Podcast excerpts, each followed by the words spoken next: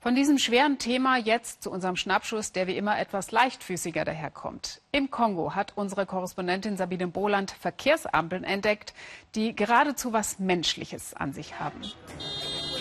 Kinshasa, Hauptstadt der Demokratischen Republik Kongo, eine dieser Millionenmetropolen Afrikas mit vielen, vielen Verkehrsteilnehmern. Würden Sie sich in diesem Verkehrschaos einem Roboter anvertrauen? Genau das tun die Menschen in Kinshasa. Mitten auf vielen wuseligen Kreuzungen stehen metallene Riesen und zeigen ganz gemächlich Rot und Grün an. Der Robocop. Eine Mischung aus Roboter und Cop, dem englischen Wort für Polizist. Die Robocops machen gute Arbeit in unserem Land. Eigentlich hilft es, aber im Moment benimmt er sich nicht ordentlich. Passiert auch dem besten Roboter mal. Heute nur einarmig. In dieser Hinterhofwerkstatt entstehen die modernen Verkehrspolizisten.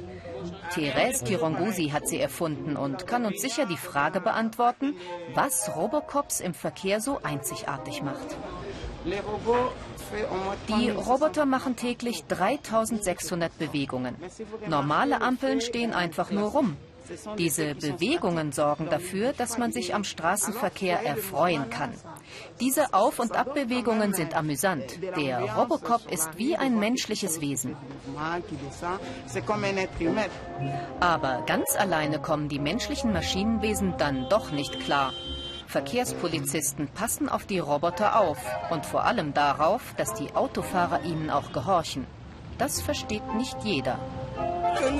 Also entweder das eine oder das andere. So wird Geld zum Fenster rausgeworfen.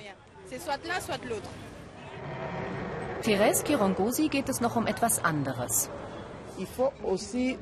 Im 21. Jahrhundert muss Afrika aufwachen und anfangen, seine Intelligenz zu verkaufen und fertige Produkte. Das sollte unser Schlachtross sein.